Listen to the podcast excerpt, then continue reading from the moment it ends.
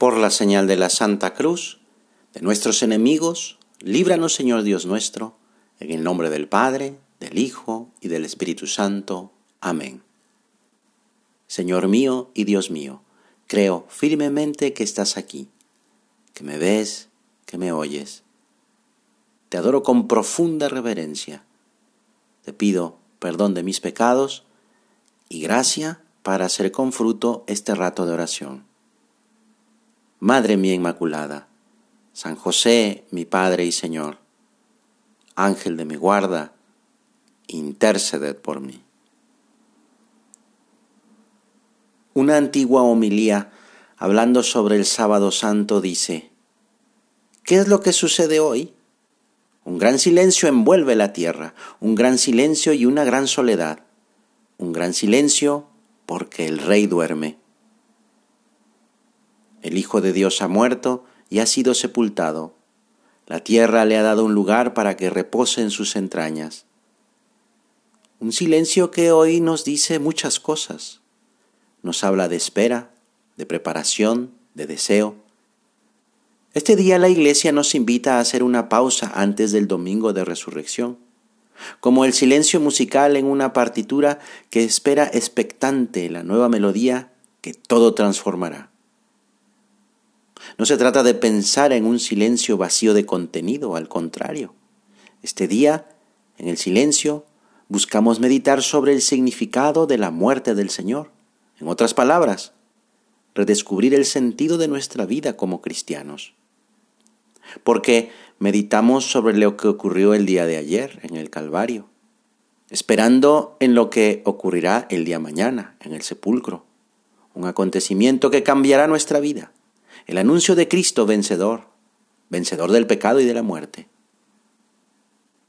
Cada uno de nosotros puede unirse al silencio de la iglesia y al considerar que somos responsables de esa muerte, nos esforzaremos para que guarden silencio nuestras pasiones, nuestras rebeldías, todo aquello que nos aparte de Dios. Así lo explica Benedicto XVI. El sábado santo es el día del ocultamiento de Dios el día del misterio que rezamos en el credo con las palabras, descendió a los infiernos, descendió al misterio de la muerte. El misterio más oscuro de la fe es, y al mismo tiempo, la señal más brillante de una esperanza sin fronteras. Todavía más. A través del silencio del sábado santo, pudieron comprender los discípulos quién era Jesús realmente y qué significaba verdaderamente su mensaje. Dios debió morir por ellos para poder vivir de verdad en ellos. Vivir de verdad. Así se puede definir uno de los grandes deseos del corazón humano. Una vida que va más allá de la existencia terrena y que merezca ser llamada verdadera vida.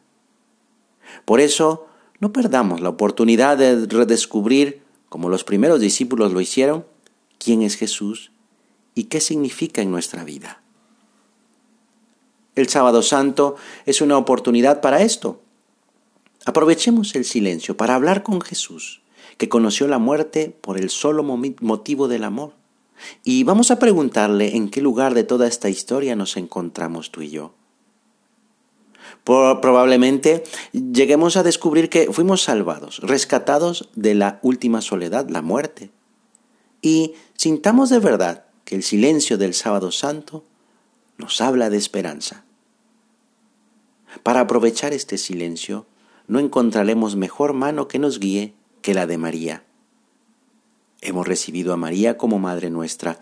Por eso, con confianza, vamos a pedirle que podamos estar cerca de ella, pues su fe nos sostiene, como sostuvo a los primeros discípulos en ese primer sábado santo. Aumentanos la fe, porque sabes que lo más inesperado va a suceder. Cuando todas las posibilidades humanas se agotan, estás tú, Madre nuestra, que te rindes totalmente a Dios. En la Virgen encontramos la roca firme que no tiembla. En medio del silencio de Dios, de la ausencia del Hijo, confía en la salvación que se está efectuando.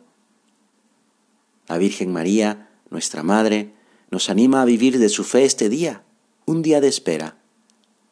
Todo eso que ha guardado en su corazón ahora la Virgen lo medita y confía Vamos pues nosotros a hacer como ella.